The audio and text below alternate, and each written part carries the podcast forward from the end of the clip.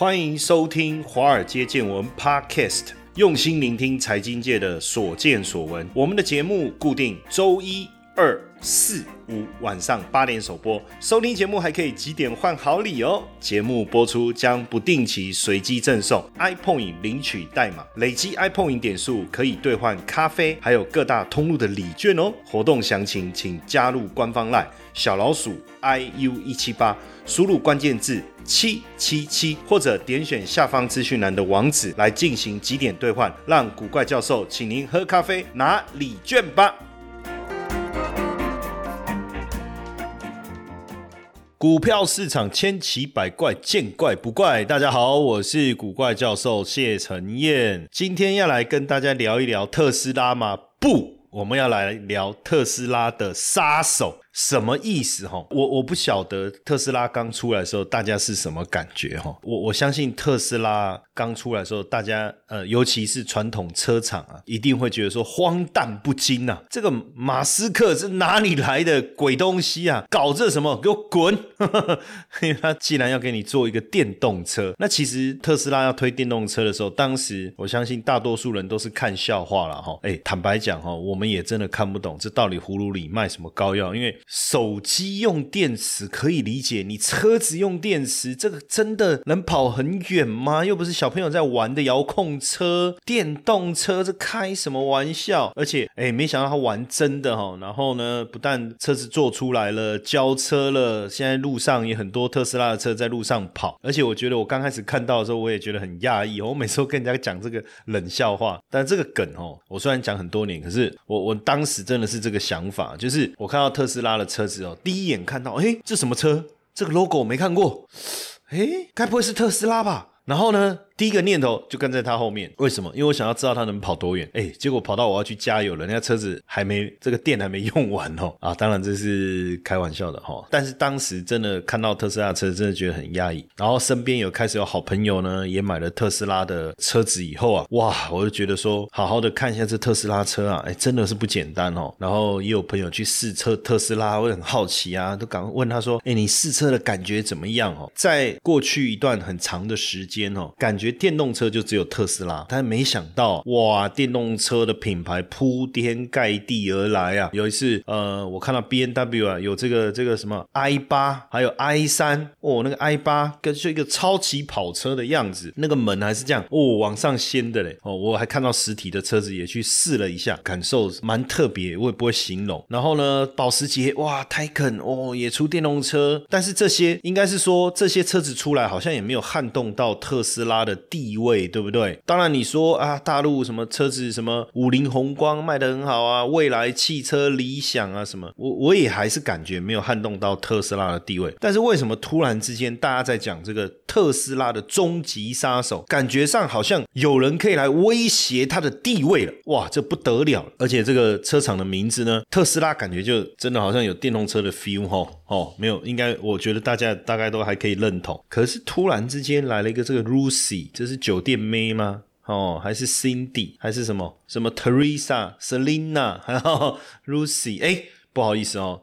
Lucy 的车迷们哦，不要怪我哈。但是刚开始确实有这个这个这个想法啊，当然可能是我自己英文的造诣不是很好了哈。但是电动车开始这个逐渐兴起，这个是事实哈。那当然有很多的电动车企业透过借壳上市来到资本市场。什么叫借壳上市呢？就是说我这家公司呢不符合上市的条件，所以我没有办法遵循正常的上市的一个路径。那所以我干脆呢借人家已经上市公司的壳。和哦，就透过。合并的方式啦，或是买入这家上市公司的股份呢，或是这家上市公司买下我电动车公司的股份，直接变成上市公司的模式，就叫借壳上市哦。那之前美国有这个 Nikola，还有这个 Fisker，那都是属于这个借壳上市的概念哦，概念的这个车厂哈。那当然，现在要讲的这个就是这个 Lucy Motor 哈。那在今年二月的时候呢，电动汽车公司呢 Lucy Motors 啊宣布，它透过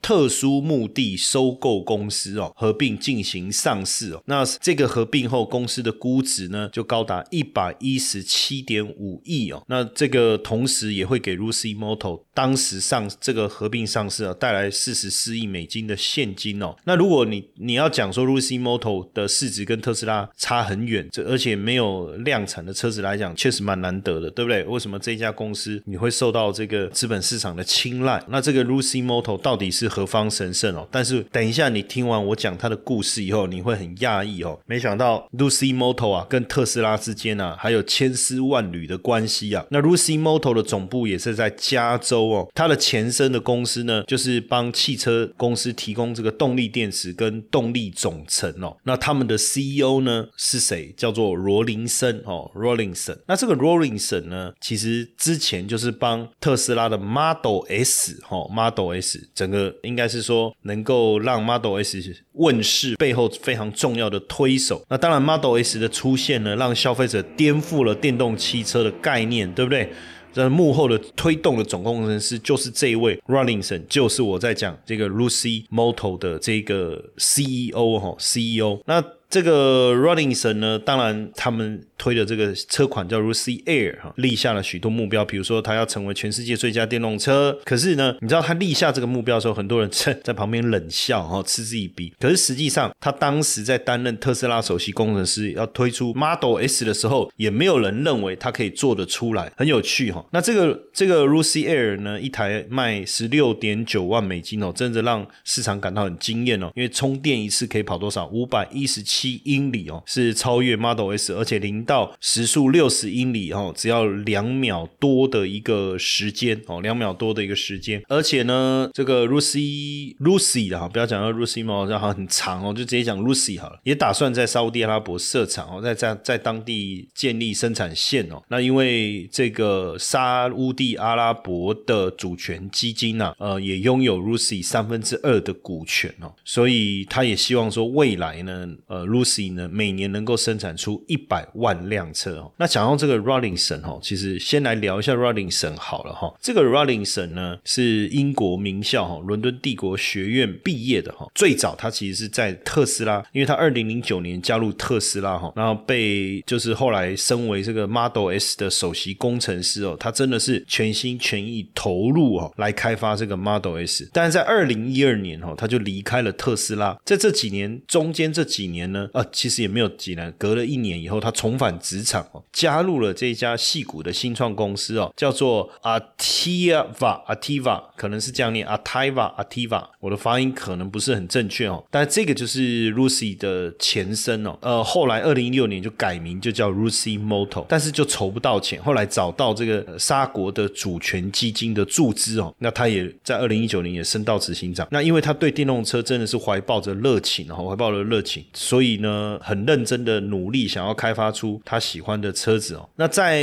这个 Lucy 的高阶主管，十二个高阶主管当中，有六个是来自特斯拉，所以你就知道我刚才在讲跟特斯拉之间千丝万缕的关系嘛。包括他们现在的这个硬体工程的副总裁，也是特斯拉过来的；制造副总裁也是在特斯拉过来的哈。那设计副总裁哦，也是马自达哈，马自达设计总监有六个来自特斯拉哈，渊源是非常非常的深。那当然，呃，所以它这个 Lucy Air 是他们首。第一款的量产车哦，跟特斯拉的定位好像很像哈，都是强调这个高效能跟 luxury 哈，就是那种豪华感。当然，Lucy Moto 最很希望能够透过这一台这个 Air 哦，Lucy Air 来提高自己的知名度哈，来提高自己知名度，能够呃很快的为大家所接受哈。未来是不是也能在中国建厂，提高这个量产的一个效率？所以呃，感觉很多东西好像有点在复制这个特斯拉的路哈。当然，现在来看电动车的一个造车的热潮在慢慢退烧，资本市场好像也开始变得冷静哦。那能够真的持续推出有市场接受力的车型的车厂是慢慢的越来越少哦。那大部分的车厂真的造车的能力说起来也也也是有些薄弱，而且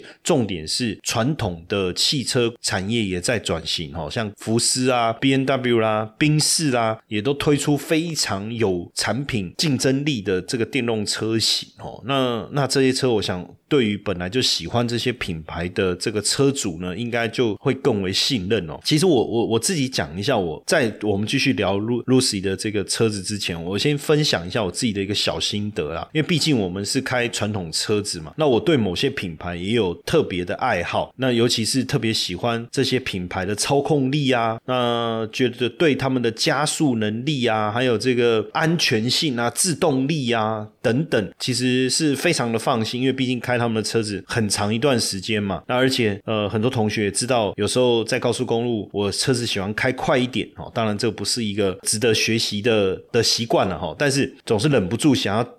会大脚踩油门，车子会开很快，那你就知道这时候安全就变非非常重要嘛，因为你会突然的刹车哦，然后你会变换方向，这样这样这时候都不好哦，不可叔叔也也没有练过哈，所以大家都是不要学习的哈。所以你在想要换电动车的时候，你第一个想法是说，哎，为什么我原本熟悉的这些品牌没有出电动车？哦，那你这些新的品牌，你出的电动车，呃，没有错，就是你的这个动力方式是换了，但是你的呃外形啊，当然也很新。吸引人等等的哈，那可是你的这个开车的，比如说加速度啦，哦，或者是刹车性能啊、过弯啊这些，就是我们这些爱开车的人比较要求的东西，哎，真的做得到吗？当然，我我觉得这是一些过去开燃油车的车主心里面的疑惑了哈。所以假设这些传统车厂也开始做车，或许对这些新品牌也是一个蛮大的一个竞争上面要去注意的部分嘛。这个是我自己。小插曲啦，我自己分享一下。但是也许，因为我们我我也没有真正开过这些电动车，或许开了以后会觉得很惊艳呐。哦，也也不一定。你看，像过去早期的手机叫 Motorola。对不对？我不知道大家 是不是知道摩托罗拉哦，摩托罗拉。我的第一只手机是摩托罗拉，在海豚机之前的那一款手机，我不知道我忘记叫什么名字，就是有点掀盖式的。然后后来不是就海豚机吗？后来又折叠机。这中间我曾经买过其他款的，像那个 Ericsson，Ericsson 有有两款手机我有换过，可到后来我都还是钟情摩托罗拉。其实好像像这种感觉。然后到后来智慧型手机出来的时候，我一一直都没有办法接受。第一个我不晓得那个那是。搞什么鬼？就苹果那时候不是推智慧型手机嘛？我不知道那在搞什么鬼，所以我都一直用摩托罗拉，用到后来真的不行了，我就才换了这个智慧型手机。那我的第一支智慧型手机是什么牌子？哎，坦白讲，我我我一下子真的想不起来哎。但是我有换过，我有拿过 Sony 的，有拿过小米，后来我就换三星。然后其实一开始我拿三星手机的时候，其实我有点难以接受，就说我一直认为手机就是要就是手机嘛，摩托罗拉嘛，所以一定要美国。的或者什么这些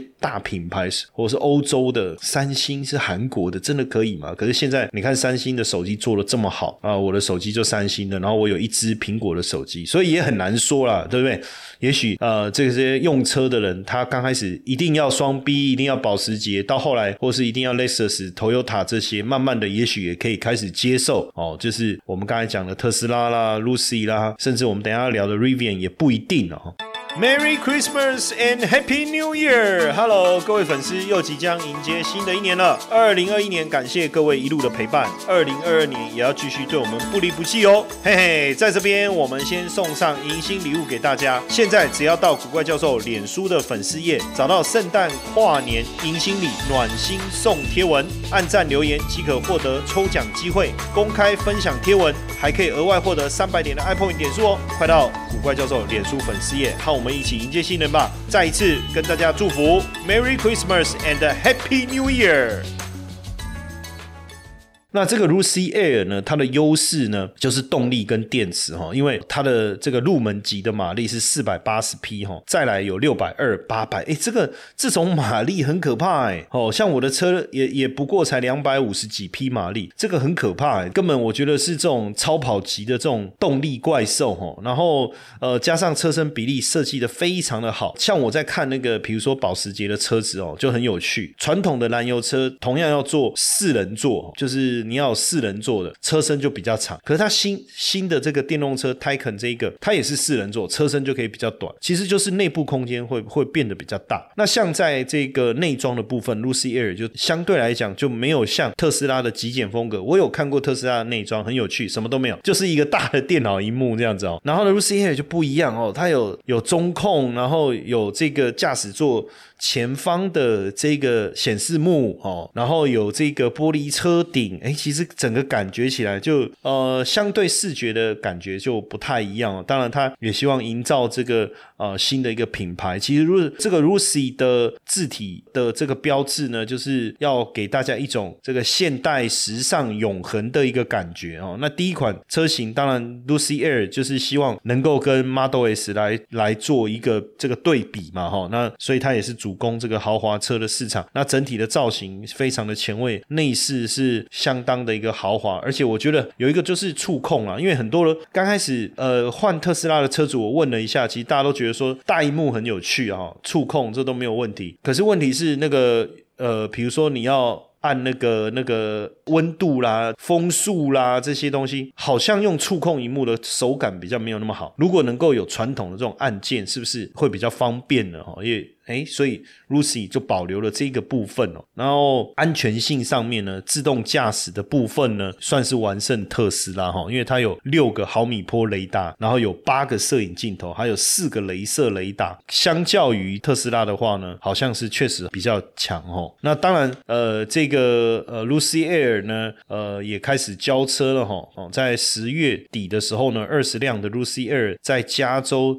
他们的总部举行了这个交车仪。是哈，那当然，整个对比下来呢，呃，刚才我们也跟大家讲到，这个车子整体的一个状态啊，其实是相当好哈。不过，Lucy 他自己的定位哈，他说他的竞争对手哈是宾士哈，不是特斯拉哈，大家都一直拿它跟特斯拉比，可是为什么突然变跟跟宾士哦？其实他认为宾士就是一个豪华品牌嘛，所以他当然要跟宾士来比哈。不过很有趣哈，就是说这个 Lucy 今年大涨哦，整个涨幅大概。是在四百趴左右，可是好像华尔街的分析师没有那么有兴趣哈。那为什么哈？这里面也很有趣哈，就是因为这个算是美国第三大电动汽车的初创公司嘛哈，市值已经超过了福特哈。可是没有几个华尔街的分析师对他们的股票做分析跟给出平等，就是要不要买啊，可不可以持有啊？哈，为什么哈？其实主要是因为机构投资者对这个股票哈不是那么有兴趣，没有兴趣的。原因当然，第一个是因为它上市的方式。我刚才讲，它是通过特殊目的收购公司合并上市，不是传统 IPO，所以当然就没有承销商，没有承销商就没有华尔街的这些机构能够在这里分一杯羹。那没有办法分一杯羹，那我去分析它干嘛？诶，你看哦，这是就是一件很简单、很现实的一个事情哈，很现实的一个事情。不过应该慢慢的哦，股价大涨，然后毕竟电动车这个区块又是呃未来的这个产业的重中之重嘛，那自然而然应该慢慢还是会有分析师来去注意到这个 Lucy 的哈，不是应该不是说注意到了，本来就注意到了，重点就是说要不要愿意好好的来给他评比嘛，对不对哈？那当然呃，十一月中哦，Lucy 公布了。呃，最新的一个财报哈，第三季是净损哦，就是损失五点二四亿美金哦。那一到九月累积亏损是十五亿美金哦。那预计二零二二年量产到两万辆哦，创造了销售额是二二十二亿美金，二十二亿美金哦。那从这个今年七月啊，Lucy 透过特殊目的并购公司呃上市以后啊，到十一月十五号哈。反正其实应该是说到他公布财报前哈，股价就飙了八十趴了哈，这个是确实呃相当相当的一个惊人哦。那当然未来我们也会再持续持续关注哈，就是 Lucy 后续的一个表现。那当然另外一个也被被视为可能是这个特斯斯拉杀手的公司叫做 Rivian 哈，那而且后面的金主呢也是马斯克的头号竞争对象哦，就是这个贝佐斯哦。那十一月十号呢，这个电动车新创公司 Rivian 哦，它是直接挂牌上市哦，在纳斯达克挂牌上市哦，那挂牌五天股价就飙了一百一十八趴哈，飙了一百一十八趴，然后这个市值呢冲到一千四百六十七亿美金不过这家公司到目前为止还是没有赢营收的，还是没有营收，但是已经成为全球市值第三大的车厂哦，仅次于特斯拉跟丰田哦。那 Rivian 在之前其实大家对它是相当陌生哦，相当陌生。不过从它从二零一九年。年开始第一轮的融资哦，就在市场上筹集资金。那到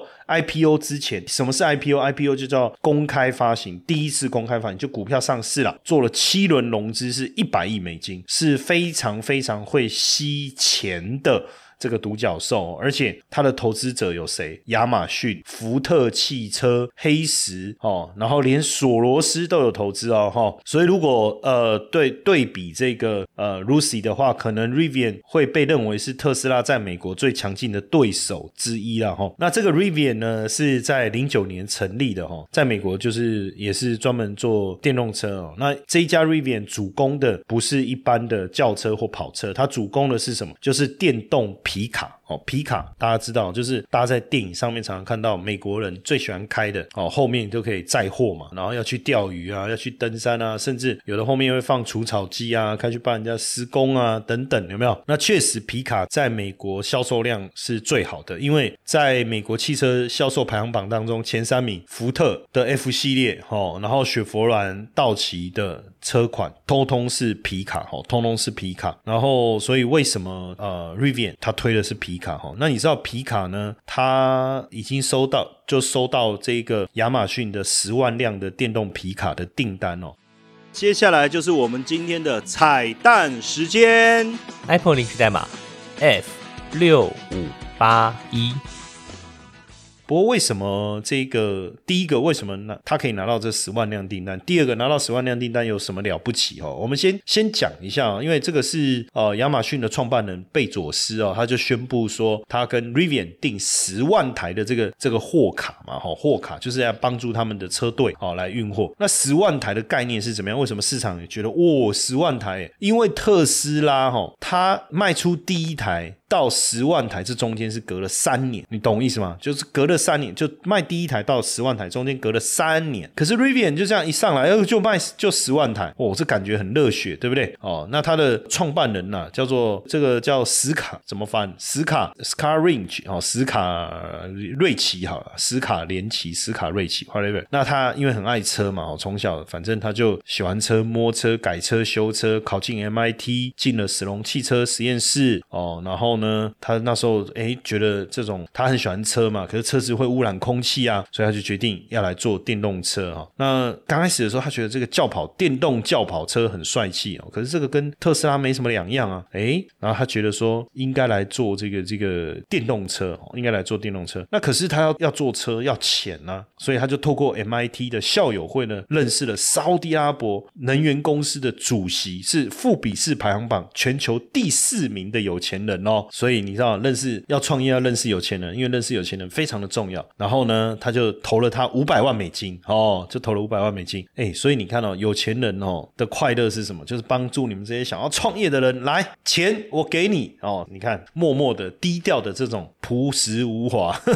五百万美金来，好就这样子，不是五百块，是五百万美金。那有了这五百万美金哦，对他来讲又更好的一点就是说，因为有了这个投资者，当然后面。要再找到更多的投资者就更容易了嘛？因为后来也因为这样，他真的又拿到了日本三井住友跟英国渣打银行的融资哦。那有了这些钱呢，呃，他就呃想办法哦，设立了这个研究中心哦，去找人哦，在加州跟英国伦敦开始去招募人才，然后呢，还买了这个伊利诺州三菱汽车在芝加哥郊区的工厂。那当然，他买这个工厂其实花了多少钱？一千六百万美金。可是他买了工厂以后，可以拿到政府的租税补贴，将近五千万美金。哎，这招就厉害了哈！所以他不止口才很好，连这个这个算盘也打得非常的精哦。那当然，在二零一八年底的时候，这个 Rivian 的车子正式亮相了哈，包含了一款这个七人座的修旅车，还有这个皮卡。产品发表以后呢，亚马逊也投资了七亿美金，然后福特也跟进。哦，然后接着，呃，还有这个什么 Cox 集团哦，也跟着投资，所以创办人 Rivian 的创办人在十年里内啊。不但弄到钱，也做出了产品，然后也拿到了十万台的这个订单哦，真的不得了，等于让这个 Rivian 变成一个真正的车厂哦。当然，呃，大家也会很好奇，就是说，那为什么贝佐斯会去投资这个 Rivian？有时候就是一种机会，一种机缘呢。因为 Rivian 的创办人呢，这个当时呢，就是就是要参加洛杉矶车展的时候，想要找航拍公司来拍摄影片哦。那这个航拍公司的老板是谁？就是。贝佐斯的女朋友，那所以呢，哎，贝佐斯的女朋友当然就直接跟他推荐，跟贝佐斯推荐 Rivian，因为贝佐斯一直想要找一个能够。大规模制造电动货车的公司，所以当然他女朋友一推荐，那贝佐斯就有兴趣啦。他飞到这个密西根州，跟这个 Rivian 的创办人见面，哇，相相谈甚欢，就决定投资。其实一开始的时候，呃，他只有投资二十五万美金哦，后来不断的追加，到了二零一九年的时候，直接投资了七亿美金哦。那所以在这一个。呃，这个车展啊，就是我们刚才讲这个二零一九年的这个车展哦，那 Rivian 的名声就更响亮了哈。所以后后续为什么我们刚才讲了一些投资人陆陆续续的加入的原因就在这里哈。那当然，这个呃 Rivian 呢，从一张白纸开始哦，这样一路到设计出这个非常厉害、吸引人的，也让贝佐斯投资的这个货卡哈。那当然也让大家非常非常的期待哈。那其实讲这种货卡，其实就是这样。大家觉得说哇，那种乡村风格，对不对？这个他们主人就是戴着牛仔帽，是不是在开这个车哦？然后这个也确实哦，是很吸引人的一个原因哦，很吸引人的一个原因。那能够要升成为特斯拉的杀手哦，我觉得这个后起之秀啊，也现在真的获得这个华尔街的一个青睐哦。因为呃，股价一路大涨，十一月初这样上市以后，股价一路大涨哦。那呃，算是全球第三大的。呃，应该算是第三大汽车制造商了哈。那现现阶段来看呢，这个华尔街啊给予的评价都相当的好哦。比如说像这个一个分析师哦，他给予的评价是说，以强势的姿态来挑战特斯拉的市场主导地位哦，有前景的垂直整合方式，强大的资产负债表与亚马逊的合作关系，以及强大的招聘力哦，这样子，所以他觉得给予目标价一百五十块美金哦，不错哈。然后。哦，这个瑞穗的分析师啊，也也认为说，在特斯拉上市十五年之后啊，哎，Rivian 所推出的这个皮卡重新定义了电动汽车市场，拥有显著的越野性能和动力。哦，听起来就搞了，目标价一百四十五块。哦，那德意志分析师哎也认为说，它在硬体跟软体方面都有独特的特点。哦，给予目标价一百三十块钱。哈，那另外呢，摩根大通哦，摩根大通是给中信啊，给中信就不用特别讲啊，美国银。银行他说：“哎，这个 Rivian 的商业模式啊，是很强的竞争优势哦。他们在正确的地点、正确的时间、正确的产品以及正确的战略哈。哎，这个听起来就很厉害哈。那，所以给予目标价一百七哈，给予目标价一百七。然后加拿大皇家银行也给予目标价一百六十五，摩根斯坦利给予目标价一百四十七美金哦。这样听起来哦，这这个这个两大品牌似乎后起之秀啊哈，迎头赶上，也跟这个有机会跟这个特斯拉来。”一别苗头，苗头对吗？我这样讲对吗？一别苗头是不是？那当然，基本上现在全球积极推动电动车，真的是一个趋势啊。为什么？因为白宫啊，也跟美国汽车制造商讲到说，希望大家能够自主承诺哦，就是在二零三零年以前，至少百分之四十的新车销售。是以电动车为主，要来致力减排温室气体哦。那包括中国、欧盟也全力推动以电动车为主的新能源车。那所以当然电动车就蔚为主流了。那之前我们也跟大家聊过红海的 M H 联盟，对不对？哦，那现在。当然，电动车成为趋势，所以我们的台厂也很积极的在打入供应链啊。所以未来，呃，比如说台达电也好啦，自贸也好啦，敦泰也好啦，因为毕竟现在这个电动车已经成为算是市场的主旋律嘛。对不对？那所以那个呃，包括像这个一利电哦，最近表现很强啊，抬头显示器哦，镜棚、车用的 PCB 板等等啊，其实还蛮多的哦。然后这个维生啦，哦，嘉百玉啦，明基材啦，哦，亚光啦，哦，或是过去一开始大家就很就知道的，特别锁定的，像这个特斯拉的供应链，像茂联啦，哦，或者是这个汽车辅助驾驶系统的智深呐等等哦，石英元件晶厂经济，或者是。轮圈做轮圈的建信，这些大家都打入这个电动车的一个供应链嘛？那包括汽车零组件大厂英利哦，也打入电动车的供应链。其实对对台厂而言呢，我我们在呃车用电子这一块其实本来就很强哦。那当然只是说传统车厂本来供给传统传统车厂，那刚开始可能只有特斯拉可以供应，大家不觉得这是多么大的饼哦？但随着特斯拉的成熟哦，快速的成长，加上新的电动车品牌陆陆续续的加。加入。我们也看到未来电动车的一个产能会持续的扩张，那对台湾的车电供应链来讲，也确实是一个很大的商机啦。那当然，另外一个你也可以透过所谓的这种电动车的 ETF 哦，也有一些所谓电动车的 ETF，这也是一个你可以去琢磨的方向，去跟上这个电动车的一个趋势嘛。我我相信未来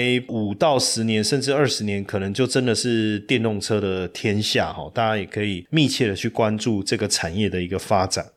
受不了，受不了，实在是令人生气啊！为什么诈骗集团一而再、再而三的要利用我的头像、利用我的名义来成立赖社群，跟我们的粉丝们来骗取金钱呢？这实在是令人受不了。所以我决定跳出来，以我古怪教授本人的名义，真的来成立一个赖的社群。透过这个社群，希望能够跟大家好好的交流，也能够把正确的投资讯息分享给大家。如何加入呢？只要在我们节目下方文字。点击这个连接就可以直接加入我们的这个 Line 的这个社群，或是到点书的粉丝页上方有一个 banner，你看到这个有一个人气的在抓头的那一个就是我啦哦，那点击进去也可以直接加入我们的 Line 社群，赶快点击，赶快加入，希望未来每天在线上。